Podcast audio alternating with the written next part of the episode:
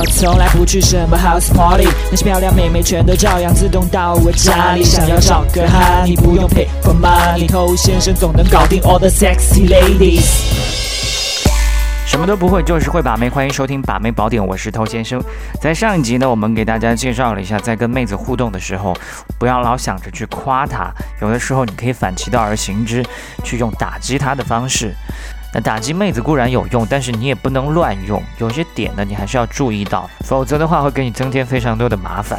今天我们就把后续内容给你补充一下。你正在收听的是最走心、最走肾的撩妹节目《把妹宝典》。添加微信公众号 k u a i b a m e i，关注我们，参加内部课，学习从未公开的撩妹套路。内部客服微信号 a s k t o u。OK，欢迎在节目之外去添加我们的微信公众号 k u a i b a m e i，快把妹的全拼。想要了解我们的内部课程的话呢，可以去回复关键字“课程”，就可以得到相关的讯息了。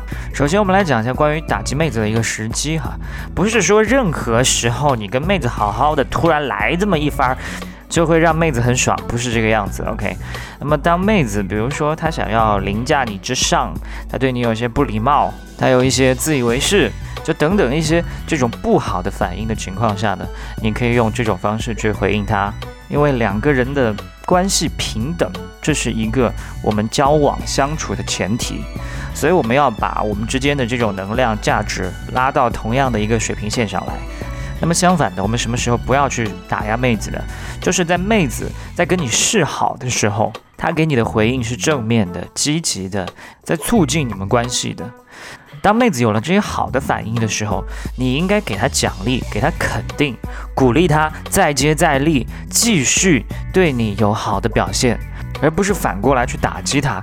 你去打击她的话，她就会觉得刚才这么做是不对的，甚至觉得自己是犯贱的。那么接下来他就不会再给你好的反应了。这是一个完整的循环系统。OK，表现好奖励，他就继续表现好；表现不好。打击让他不舒服，让他换一种方式来对待你。那么另外呢，就是你一定要注意分寸。你打击妹子的目的不是真正要去伤害她，而是在这个过程当中去调节你们的关系。注意是调节，所以不能一句话说出去之后让妹子真的非常不开心，只是让她的心情出现一个小小的波澜。